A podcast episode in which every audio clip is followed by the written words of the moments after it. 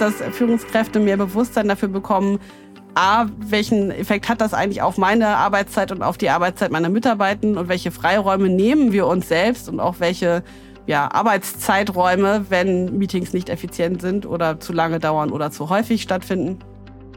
Also wenn ich ins Meeting reinkomme und ich starte sehr förmlich und beginne direkt mit dem Agendapunkt äh, Nummer eins, dann hat das einen ganz anderen Effekt, als wenn ich reinkomme und sage, hey, wie geht's euch denn heute?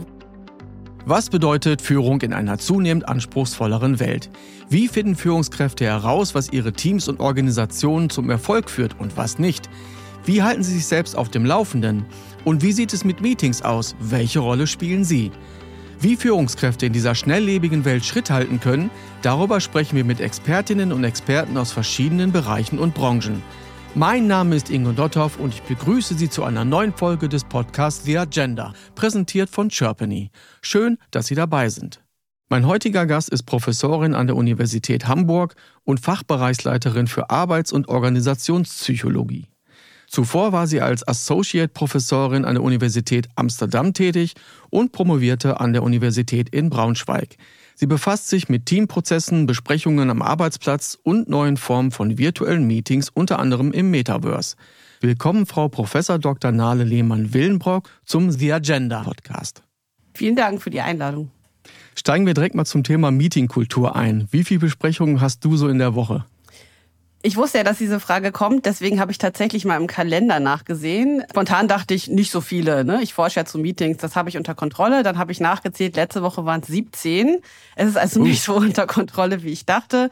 Und das sind nur die, die wir wirklich in der Forschung als Meetings definieren würden. Das heißt, Besprechungen, die vorab terminiert sind, die also nicht spontan entstehen. Das heißt, keine spontanen Anrufe, keine spontanen Calls auf Teams oder ähnlichen Kanälen, sondern wirklich Meetings, die vorab im Kalender festgelegt wurden. Das ist also eine ganze Menge. Es gibt ja viele Organisationen, in denen Meetings eher ineffizient sind und echte Zeitfresser. Und viele Mitarbeiter wissen oft nicht, wann sie überhaupt die Zeit finden, ihre täglichen Aufgaben zu bewältigen. Warum sind aus deiner Sicht Führungskräfte nicht in der Lage, dies zu ändern? Weil wir Meetings für ganz viele unterschiedliche Zwecke brauchen und dafür bisher auch wenig andere Lösungen haben. Meetings werden ja jetzt nicht vorab festgelegt oder terminiert, weil wir nicht wissen, wohin mit unserer Zeit, ähm, weder die Mitarbeitenden noch die Führungskräfte, sondern weil wir sie brauchen, um uns auszutauschen, um gemeinsam komplexe Probleme zu lösen, um an Informationen äh, zu kommen, möglichst schneller, als wenn das jetzt jeder einzeln recherchiert, um Konsensentscheidungen treffen zu können und so weiter. Also es gibt sehr viele organisationale Ziele, die an Meetings gebunden sind. Und deswegen ist es ganz, gar nicht so einfach zu sagen, ach, wir verzichten jetzt mal drauf. Solche Versuche gibt es in der Praxis, äh, auch sowas wie meetingfreie Zonen im Kalender einzurichten. Das ist sicherlich alles sinnvoll, aber ganz darauf verzichten können wir eben nicht, weil die meisten von uns in komplexen ähm, Arbeitszusammenhängen arbeiten, wo wir uns eben austauschen müssen und das eben auch oft in Meetings. Das geht nicht alles asynchron. Ist das manchmal auch so ein bisschen fehlendes Vertrauen, dass alles immer in Meetings abgestimmt werden muss? Das würde ich gar nicht so kritisch sehen, sondern eher die Tatsache, dass wir so viele Meetings beobachten in vielen, vielen Organisationen als Ausdruck einer sehr partizipativen Organisationskultur. Also wenn man jetzt 30 Jahre zurückblickt, gab es deutlich weniger Meetings, 20 Jahre zurück auch, 10 Jahre zurück auch und man sieht einfach so einen wachsenden Trend, der sich natürlich auch kritisch auf die individuelle Arbeitszeit auswirkt. Also das war ja genau die Frage eben, woran liegt das eigentlich und wann, wann schaffen wir denn noch unsere Aufgaben? Aber das ist einfach ein Ausdruck einer sehr partizipativen Kultur der Mitwirkung und das ist ja erstmal per se nichts Schlechtes. Ne? Also zu sagen, Entscheidungen trifft eben nicht die Führungskraft alleine, sondern wir wollen gemeinsam entscheiden, wo es lang geht. Einfach auch, weil wir aus der Organisationspsychologie sehr gut wissen, Entscheidungen, die gemeinsam gefällt wurden, werden auch eher getragen, eher implementiert und auch dann ja, sind eigentlich nur die Voraussetzungen da, um gemeinsame organisationale Veränderungen zu schaffen. Versus die Führungskraft entscheidet für sich allein im stillen Kämmerlein von oben herab, dann gibt es sehr viel Reaktanz und sehr viel Widerstände und am Ende macht jeder das, was er möchte und nicht das, was die Führungskraft gesagt hat. Das sind so Erfahrungswerte. Jetzt sind ja viele Mitarbeiter seit Corona sehr, sehr gerne im Homeoffice und Unternehmen handhaben das ganz unterschiedlich. Wie sind denn Mitarbeitende und auch Unternehmen überhaupt dafür gerüstet, hybride Meetings abzuhalten? Sehr unterschiedlich ähm, und das liegt natürlich an vielen unterschiedlichen Bedingungsfaktoren, die hybride Meetings mehr oder weniger erfolgreich werden lassen. begonnen mit der Technik. Also das sehen wir hier auch an der Uni. Es gibt durchaus hybride Setups, auch für hybride Lehre, nicht nur für hybride Meetings. Die funktionieren manchmal, meistens nicht. Und das ist ja nicht nur das technische Setup, sondern auch die Anwendenden müssen eben wissen, wie man damit umgeht. Und das muss am besten so funktionieren, dass ich mich da hinsetze, einen Knopf drücke und dann läuft alles. Das ist aber nicht so. Genau, also das eine ist das technische Setup, was oft nicht so ganz ideal ist. Und das andere sind eben Überlegungen dazu, hm, ist das wirklich gut oder inklusiv, wenn einige von uns sich eben in einem gemeinsamen physischen Raum treffen und dadurch automatisch so eine Subgruppe bilden. Ja, die sind sich dann ähnlicher einfach von aufgrund ihrer Charakteristika als vor Ort Teilnehmende und andere schalten sich eben remote zu. Also da gibt's immer so eine automatische Spaltung oder wir reden dann auch von Fault Lines in der Psychologie, die durch das Team läuft und das kann durchaus eine Herausforderung sein. Und da ist eben sehr kritisch abzuwägen, was steht eigentlich auf unserer Agenda? Sind das Punkte, wo es einfach um einen gemeinsamen Austausch geht, auch vielleicht um eine gemeinsame Problemlösung? Dann kann das durchaus auch hybrid funktionieren. Ähm, oder sind das Punkte, wo es vielleicht ans Eingemachte geht, wo was schiefgelaufen ist im Team, wo wir über unsere, ja, unser Teamklima oder unsere Kultur reflektieren müssen oder wo eben auch Konflikte anzusprechen sind? Das sind dann alles eher Punkte, wo ich sagen würde, hm, vielleicht nicht hybrid, sondern vielleicht dann eher die Zeit nehmen und die Leute vor Ort hinbeordern oder sich gemeinsam entscheiden, dass man das eben vor Ort bespricht. Oder tatsächlich, wenn das nicht möglich ist, weil Teams eben zunehmend verteilter arbeiten, dann zu sagen, okay, dann sind wir konsequent und schalten uns alle virtuell zu, weil wir zumindest dann diese Spaltung im Team nicht mehr haben. Warum ist das so wichtig, vor Ort zu sein bei kritischen Themen? Weil uns vor Ort natürlich ganz andere soziale Signale entgegenschallen in Meetings, als wenn wir uns nur virtuell sehen. Gleichzeitig ist es total schwierig, auch als Führungskraft sowas wie Zwischentöne oder Stimmungen wahrzunehmen im Team, wenn man sich eben nicht vor Ort sieht. Und auch so einfache Sachen wie zu erkennen, wann möchte sich jemand zu Wort melden oder wann kommt vielleicht der nächste Redebeitrag oder zuckt jemand, weil er eigentlich was sagen möchte und ich müsste den jetzt ermuntern. Das ist total schwierig in hybriden Settings und in voll virtuellen Settings natürlich auch. Welche langfristigen Auswirkungen siehst du deiner Meinung nach durch Homeoffice und hybride Arbeit? Also was ist zu erwarten in der Zukunft? Teilweise sehen wir das jetzt schon. Also Teams, die nur noch verteilt arbeiten, haben einfach große Schwierigkeiten, so ein gemeinsames Wir-Gefühl oder überhaupt ein gemeinsames Verständnis als Team aufrechtzuerhalten. Das ist schwierig und anstrengend. Das hat natürlich auch Konsequenzen für die Organisationen. Wenn Mitglieder sich ihrem Team weniger verbunden fühlen, dann ist das Team natürlich einfach ein Teil oder ein das kleinste Kollektiv innerhalb der Organisation. Und das bedeutet eben langfristig auch, dass ich mich meiner Organisation weniger verbunden fühle. Vielleicht, weil es nicht so viel Spaß macht, vielleicht, weil ich einfach nicht so den Draht habe zu meinen äh, Teammitgliedern, vielleicht, weil ich irgendwie zu meiner Führungskraft keinen Bezug finde, weil wir uns irgendwie nur noch auf der Sachebene austauschen, was eben oft in virtuellen Meetings zum Problem wird. Und das kann natürlich bedeuten, dass ich anfange, mich anderweitig umzusehen, was in Zeiten des Fachkräftemangels überhaupt nichts ist, was Organisationen wollen. Also das hat schon ein größeres Preisschild und das ist einfach abzuwägen. Schaffen wir das trotzdem in einem sehr verteilten Arbeitssetting oder macht es nicht dann doch Sinn, auch im Interesse der Organisation zu sagen, okay, wir sehen uns zumindest einmal pro Woche alle vor Ort, live und in Farbe. Deine These ist dann, dass Unternehmen, die viel virtuell arbeiten, auch eine höhere Fluktuation bei den Mitarbeitern, Mitarbeiterinnen haben? Das muss nicht unbedingt so sein. Und es ist sicherlich im Umkehrschluss auch nicht richtig zu sagen, okay, wir verbieten das jetzt, weil wir Angst haben, dass uns die Menschen verlassen. Weil wir einfach aus der Corona-Pandemie-Zeit ja eine andere Erwartungshaltung entwickelt haben. Also die Erwartungen, ich möchte auch von zu Hause aus arbeiten können und ich möchte, dass es mir leichter gemacht wird, so die sogenannte Work-Family-Balance oder Work-Home-Balance herzustellen. Die ist einfach da und wurde geprägt durch die Pandemiezeit und die hat ja auch ganz viel Gutes. Also deswegen müssen Kompromisse gefunden werden aus meiner Sicht. Aber es ist sicherlich nicht ratsam, alles auf die Homeoffice-Karte zu setzen. Also da einfach zu schauen, was macht das denn eigentlich mit den Arbeitseinstellungen und auch einfach mal nachzufragen, wie geht's euch denn und fehlt euch vielleicht was? Vermisst ihr irgendwas? Wenn alle sagen, nein, ich bin total fein, ich fühle mich hier wohl, wir brauchen uns nicht vor Ort zu sehen und ich arbeite trotzdem gerne hier, dann ist das ja alles in Ordnung. Aber die Frage muss eben gestellt werden. Du hast eine Studie gemacht und da ist herausgekommen, dass die Leitung eine große Rolle für den Erfolg von Meetings spielt. Welchen Anteil haben Leiterinnen und Leiterinnen von Meetings für den Erfolg?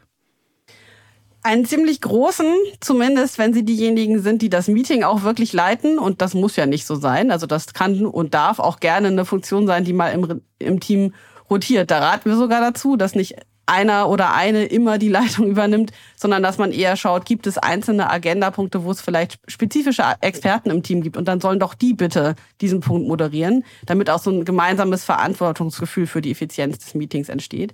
Aber nichtsdestotrotz ist es eben oft die Führungskraft oder eine offizielle Meetingleitung, die dort den Ton angibt und die haben natürlich ein ganz wichtiges ähm, Signal für das Meeting. Zum einen, wie startet das? Ja, mit welchem Klima starten wir ins Meeting? Ist Humor erlaubt? Und wenn ja, in welcher Form? Was ist eigentlich der Fokus? Äh, wie wollen wir miteinander umgehen? All das vermittel ich natürlich wie so eine Art ja, Signal durch mein eigenes Verhalten als Meetingleitung. Also wenn ich ins Meeting reinkomme und ich starte sehr förmlich und beginne direkt mit dem Agendapunkt äh, Nummer eins, dann hat das einen ganz anderen Effekt, als wenn ich reinkomme und sage, hey, wie geht's euch denn heute? Wollen wir uns nicht noch mal kurz drei Minuten Zeit nehmen, damit jeder mal kurz sagt, äh, was ihn oder sie gerade so umtreibt und dann starten wir erst mit der Agenda. Also das sind bewusste Entscheidungen, die aber einen gravierenden Effekt darauf haben, wie das Meeting verläuft. Und natürlich hat auch das eigene Interaktionsverhalten im Meeting eine ganz starke Modellwirkung für alle anderen. Also wir konnten zum Beispiel zeigen, dass Meetingleitungen, die selber viel über Lösungen diskutieren und auch so Visionen aufzeigen und einfach ja positiv ähm, interagieren, durchaus auch positive Interaktionsmuster im Team lostreten können. Versus, wenn ich selber jammer, wie schlecht alles ist, da wird mein Team das mit Sicherheit aufgreifen und auch tun. Also das eigene Verhalten ist da durchaus ja so eine Art Modellfunktion. Jetzt sind hybride Meetings ja etwas anders, als wenn man wirklich sich vor Ort sieht.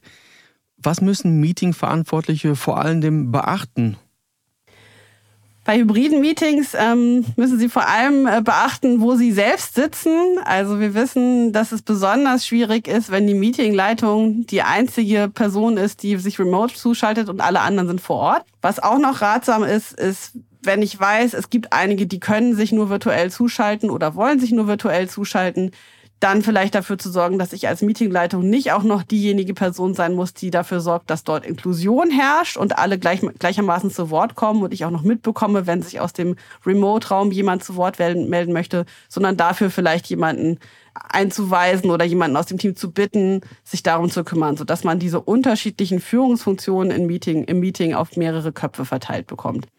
Du hast gerade gesagt, so ein Meeting sofort mit der Agenda zu starten, ist vielleicht nicht so eine gute Idee. Warum ist der Smalltalk am Anfang so wichtig?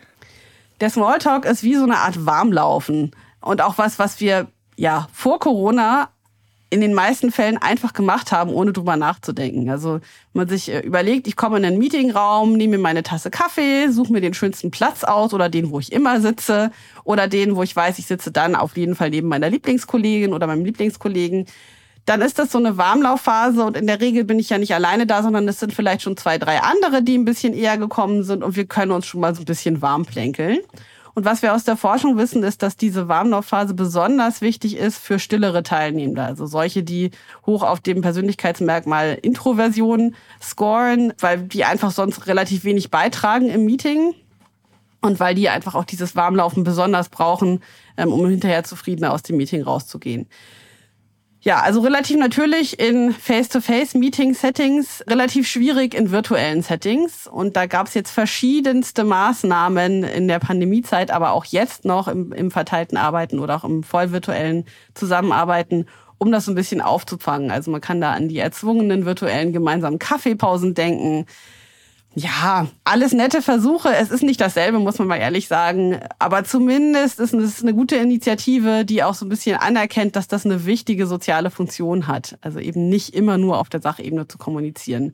Und wir wissen auch aus unserer Forschung zu Zoom-Fatigue, dass eine reine Kommunikation auf Sachebene, also wo dieses ja, soziale Miteinander und auch der Smalltalk wegfällt, weil sich ein virtuelles Meeting an das nächste reiht, einfach ein großer Faktor ist, der auch zu Zoom-Fatigue, also zu diesen Erschöpfungserscheinungen durch viele virtuelle Meetings wesentlich beitragen kann. Das mit der Taktung ist auch nochmal ein sehr, sehr gutes Beispiel. Mir ist es zumindest in der Corona-Zeit so gegangen, dass ich sehr stark getaktet war. Und dementsprechend schalten natürlich auch viele Mitarbeitende in so Meetings dann auch irgendwann ab, weil sie vielleicht auch nicht mehr können oder warum schalten die ab? Aus unterschiedlichsten Gründen. Also sie schalten ab, weil das physiologische Gründe haben kann. Ne? Wenn ich ein virtuelles Meeting nach dem nächsten habe, dann habe ich das in, in der Regel sitzend an meinem PC Wenn ich keine Pausen habe, kann ich im Worst Case nicht mal das Fenster öffnen zwischendurch oder mal auf die Toilette verschwinden oder was man sonst noch so braucht, Kaffee nachladen, wie auch immer. Und das ist natürlich, ja, relativ plausibel, dass das körperliche Folgen nach sich zieht, wie Ermüdungserscheinungen, Konzentrationsschwächen, äh, tatsächlich auch Augenprobleme. Das sind auch Dinge, die wir sehen in der Forschung zu Zoom-Fatigue. Also ja, handfeste körperliche Symptome. Und natürlich ist dann auch so ein bisschen die Frage, macht das dann Sinn? Ne? Also macht es Sinn, sich dann immer noch in großen Runden äh, immer wieder zusammenzusetzen? Und da kann man natürlich ein bisschen gegensteuern. Also durch einfache Dinge wie Meetings dürfen keine Stunde dauern, sondern müssen nach 50 Minuten enden. Da muss man sich ein bisschen von den Zwängen von Outlook beispielsweise befreien, weil Outlook schlägt als Standard immer einstündige Meetingslots vor. Wenn ich mich nicht anstrenge, ist das genau das, was ich in der Agenda habe und der nächste macht es genauso und der nächste macht es genauso und am Ende fragt man sich, wo denn die Pausen hin sind. Die sind dann nicht mehr da. Ja, und Meetings dauern ja, das wissen wir auch, immer genauso lange, wie sie angesetzt werden und auf keinen Fall kürzer. Also da einfach schon mal Pausen einzuplanen. Da würde ich gerne mal reingrätschen, weil das mit 50 Minuten anzusetzen ist ja eine nette Idee. Aber das muss dann ja auch eingehalten werden. Und ich habe oft erlebt, dass die Meetings dann doch eine Stunde gingen oder sonst noch länger. Welche Erfahrungswerte hast du gemacht? da muss man einfach Disziplin zeigen und vielleicht auch mal auf die Meetingforschung verweisen. Also wir haben auch viel geforscht zu Meeting Lateness, also diesem Phänomen, dass viele, viele Meetings zu spät anfangen und dass das nicht unkritisch ist, weil die paar wenigen, die dann pünktlich kommen, total genervt sind und es auch bleiben im Meeting und weil uns das natürlich den, die ganze Taktung über den Arbeitstag gefährdet. Ne? Wenn man sich überlegt, man hat jetzt nicht nur ein Meeting, sondern vielleicht fünf und jedes Meeting, was zu spät beginnt, überzieht natürlich tendenziell auch und gefährdet dann die Pünktlichkeit des nächsten Meetings. Also das ist wie so eine, wie so ein Dominoeffekt über den Arbeitstag verteilt. Ähm, also sich das äh, bewusst zu machen und letztendlich ist auch das eine wichtige Aufgabe der Meetingleitung. Also selbst pünktlich zu sein und selbst vor allem auch pünktlich zu schließen, auch im eigenen Interesse, weil wir wissen, Führungskräfte sind diejenigen, die eher mehr Meetings haben als äh, Mitarbeitende und dann ist es natürlich im eigenen Interesse, pünktlich zu schließen, damit man noch selbst eine Pause hat und damit das nächste äh, Meeting entsprechend auch pünktlich beginnen kann. Kommen wir aber nochmal zurück auf die Effizienz von Meetings, das ist ja nicht unkritisch für Unternehmen und das sind ja auch indirekte Kosten, die da entstehen. Warum investieren Unternehmen einfach nicht mehr in Schulungen, damit man Meetings erfolgreicher besser abhalten kann? Das ist eine Frage, die sich die Meetingforschung, glaube ich, seit mindestens zehn Jahren stellt. Warum wird das eigentlich einfach hingenommen? Also wir wissen, dass sehr viele Meetings, ungefähr die Hälfte, als nicht effizient eingeschätzt werden, wenn man die Teilnehmenden hinterher fragt. So war das jetzt ein guter oder ein eher schlechter Investment deiner Zeit. Das heißt, das Problem ist hinreichend bekannt, wird aber trotzdem irgendwie hingenommen. Und das ist wirklich skurril, wenn man sich anguckt, was an anderen Stellen, Organisationen passiert, wo Zeitverschwendung wirklich ein rotes Tuch ist. Ne? Also wenn wir jetzt in die Produktion schauen, würde niemand sagen, ach egal, das ist halt die Hälfte der Zeit nicht sinnvoll investiert, ist doch wurscht sondern da geht es eben sehr mit sehr äh, kritischem Blick um Minuten und wie kann ich die Prozesse beschleunigen und verbessern und streamlinen und so weiter. Und bei Meetings scheint es irgendwie so gang und gäbe zu sein. Also da ist immer noch ein großes Fragezeichen, warum das so ist. Ich habe aber den Eindruck, dass sich da relativ viel bewegt, weil einfach auch Mitarbeitende zunehmend sagen, das geht so nicht, ich schaffe meine Arbeit so nicht mehr, ähm, ich möchte das anders ja, also was da als erstes passieren muss, auf jeden Fall, ist, dass Führungskräfte mehr Bewusstsein dafür bekommen, A, welchen Effekt hat das eigentlich auf meine Arbeitszeit und auf die Arbeitszeit meiner Mitarbeitenden und welche Freiräume nehmen wir uns selbst und auch welche ja, Arbeitszeiträume, wenn Meetings nicht effizient sind oder zu lange dauern oder zu häufig stattfinden. Und auch zu fragen, ja, wie ist es denn eigentlich was bei uns? Was bräuchten wir anders? Und auch einfach mal die Frage zu stellen, wie findet ihr das denn? Ne? Wie zufrieden seid ihr? Wie effektiv ist das? Oft kommen direkt viele gute Ideen, woran es denn liegen könnte. Ähm, und wenn nicht, muss man eben selber Vorschläge machen. Aber das zumindest anzugehen, ist eigentlich eine Führungsaufgabe. Was sind so Klassiker, warum es nicht funktioniert? Klassiker sind, weil äh, zu viele Teilnehmende da sind, die sich nicht unbedingt einbringen. Es stehen vielleicht Dinge auf der Agenda, die nicht alle betreffen, oder es stehen Dinge dort, die wir gar nicht entscheiden können. Ja, also auch so ein Klassiker, gerade auch in Gremien oder größeren Sitzungen. Was können Führungskräfte und auch Leiter und Leiterinnen von Meetings tun, wenn sie jetzt zum Beispiel keine Schulung bekommen, um Meetings zu verbessern, wenn sie das eigeninitiativ angehen? Sich zumindest vorher mal selber fragen, was nehme ich mir vor für das Meeting und hinterher kritisch reflektieren, habe ich das jetzt geschafft oder nicht? Das wäre so ein erster Schritt.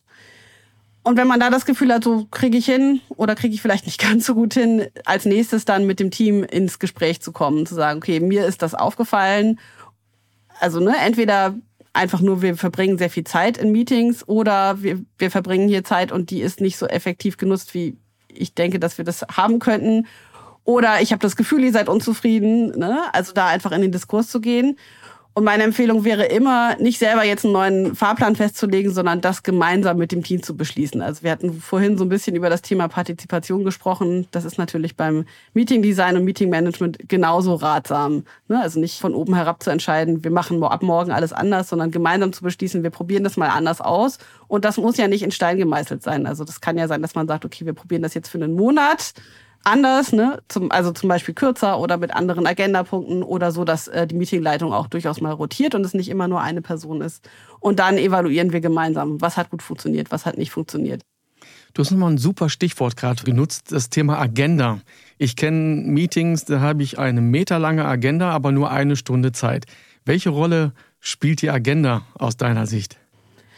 Eine große und vor allem auch der Zeitpunkt der Agenda. Also wann wird die festgelegt? Idealerweise nicht so, dass ich ins Meeting komme und dann damit bombardiert werde, sondern so, dass wir das vorher gemeinsam festgelegt haben und dass auch jemand da ist, der sich vorher überlegt, wann ist die zu voll. Ne? Und das funktioniert eben nur, wenn man äh, entweder selber ein Gefühl dafür hat, wie lange brauchen wir für einzelne Punkte oder die Leute bittet, so ein, so ein Time-Estimate zu geben. Ne? Also für diesen Punkt, denke ich, brauchen wir eine Viertelstunde oder eine halbe Stunde. Und wenn ich dann weiß, wir haben aber nur die eine Stunde oder vielleicht die 50 Minuten. Dann ist die Agenda eben irgendwann voll und ich muss sagen, okay, das ist zu viel, dann wird vertagt. Schauen wir nochmal auf zwei neue Technologien, wo man im ersten Moment gar nicht an Meetings denkt. Künstliche Intelligenz und das Metaverse. Wie lassen sich durch KI Meetings verbessern? In vielfältiger Weise. Einen Punkt hatte ich vorhin schon angesprochen, das Thema, wir schauen immer an, aneinander vorbei. Das lässt sich ganz sicher ändern. Also das geht auch jetzt schon. Wie lässt sich das ändern? Also da müssten wir jetzt die Informatiker mit ins Boot holen, aber letztendlich liegt das ja an dem Bild, was meine Kamera aufzeichnet und was dann bei dir auf dem Bildschirm wiedergegeben wird. Und da kann sich eben eine KI zwischenschalten, sodass es dann bei dir so aussieht, als hätte ich dich angeschaut und nicht nur meinen Bildschirm. Also das ist möglich. Und dann können wir natürlich auch überlegen, die vielen, vielen Probleme, mit denen virtuelle Meetings behaftet sind, ne? dass wir die Zwischentöne nicht richtig mitbekommen, dass wir irgendwie wenig Gefühl dafür haben, wie geht's den anderen. Auch da könnte man perspektivisch KI einsetzen, weil KI zum Beispiel so Dinge kann wie Affekt zu erkennen. Die Frage ist, wollen wir das? Wer will das? Und wie sieht Feedback aus, das dann auch dem Team wirklich nützt und nicht ein, Einzelne mit solchen Vorbehalten zurücklässt, dass sie dann gar nichts mehr sagen. Aber die Möglichkeiten sind da und ich denke, da wird sich in den nächsten Jahren noch relativ viel tun. Wir forschen dazu auch. Und das andere Thema Metaverse, ja, ist ja was, was schon länger in der Diskussion ist, ob die Zukunft von Meetings nicht vielleicht so ausschaut, dass wir nicht mehr vor dem ja, 2D-Kachelbild vom Rechner sitzen, sondern alle mit VR-Brillen unterwegs sind. Ich dachte bis vor, naja, ein, zwei Jahren auch noch, naja, das ist alles Zukunftsmusik und Geldmacherei und das wird sowieso nichts. Da sind aber die Entwicklungen einfach so rasant gerade, dass ich mittlerweile auch dabei bin, mit äh, Kollegen in der Informatik zu erforschen, wie eigentlich Gruppeninteraktionsprozesse im Metaverse aussehen. Ähm, und wir hatten auch schon das eine oder andere Team-Meeting jetzt im Metaversum. Da gibt es ja unterschiedliche Softwareplattformen. Es ist zumindest amüsant und mal was anderes und bricht so ein bisschen die Routinen und Rituale im Meeting auf. Also allein dafür empfehle ich das zumindest mal als Teamentwicklung auszuprobieren. Aber was ist anders? Die ganze Interaktion ist anders. Also wir sind ja dann nicht mehr wir, sondern wir sind Avatare. Ja, das ganze Aussehen ist verändert. Die äh, ganze Wahrnehmung ist natürlich verändert, weil wir eben gemeinsam in diesem 3D-Raum unterwegs sind. Und was wir jetzt so aus ersten Experimenten mit Studierendengruppen ganz gut sehen ähm, und ganz gut zeigen können, ist, dass dieses Gefühl, in einer Gruppe zu sein, wir nennen das Entitativität, durchaus befördert werden kann durch solche Metaverse-Settings im Vergleich zu herkömmlichen virtuellen Meetings. Also das löst schon das Gefühl aus, man ist gemeinsam in so einem geteilten Raum. Ich habe solche 3D-Brillen auch mal selbst ausprobiert. Ich kann mir allerdings selbst noch nicht vorstellen, in einem Meeting da mitzusitzen. Zum Abschluss, wie sieht für dich ein optimales Meeting in der Zukunft aus? Ein optimales Meeting in der hoffentlich nicht so fernen Zukunft sieht so aus, dass es völlig egal ist, ob Menschen vor Ort sind, sich virtuell zuschalten oder hybrid unterwegs sind, weil wir uns an alle Interaktionsmodi vollständig gewöhnt haben und somit auch so, ein, ja, so eine maximale Bandbreite an Inklusionsmöglichkeiten in Organisationen haben. Dann ist es so, dass die Leitung zwar da sein sollte, aber gar nicht mehr so wichtig ist, weil alle gemeinsam Verantwortung dafür übernommen haben, was im Meeting passiert, wie das passiert und was am Ende das Resultat ist, sodass sich Führungskräfte auch einfach mal ein Stück weit wieder rausziehen können und nicht völlig erschöpft aus dem Meeting gehen. Und dann sollte ein Meeting natürlich was sein, was Spaß macht. Also ich finde, das darf einfach nicht zu kurz kommen. Das ist eine ganz wichtige Dimension in Meetings, die oft hinten überfällt, weil wir uns eben auf die Agenda vorbereiten und konzentrieren und so ein bisschen vergessen, dass es ganz wichtige soziale Komponenten in Meetings gibt. Vielen Dank, Nale, für das Gespräch über die Rolle von Meetings in Unternehmen und Organisationen, neue Anforderungen in der hybriden Arbeitswelt und deine Erfahrungen mit Besprechungen im Metaverse. Ich fand das jetzt zum Schluss auch schön, dass Meetings Spaß machen sollen, finde ich einen ganz, ganz wichtigen Punkt. Vielen Dank für das äh, anregende Gespräch. Ich hoffe, dein nächstes Meeting wird unterhaltsam, energetisierend und so, dass du dich auf das nächste Meeting dann auch freust. Wenn Ihnen diese Folge gefallen hat, dann finden Sie alle Staffeln des The Agenda Podcasts auf der Website von Sherpany sowie auf Ihrer natürlich favorisierten Podcast-Plattformen wie Apple und Spotify. Die Links sind in den Show Notes. Ich danke Ihnen fürs Zuhören. Machen Sie es gut. Bis zum nächsten Mal. Tschüss. Tschüss.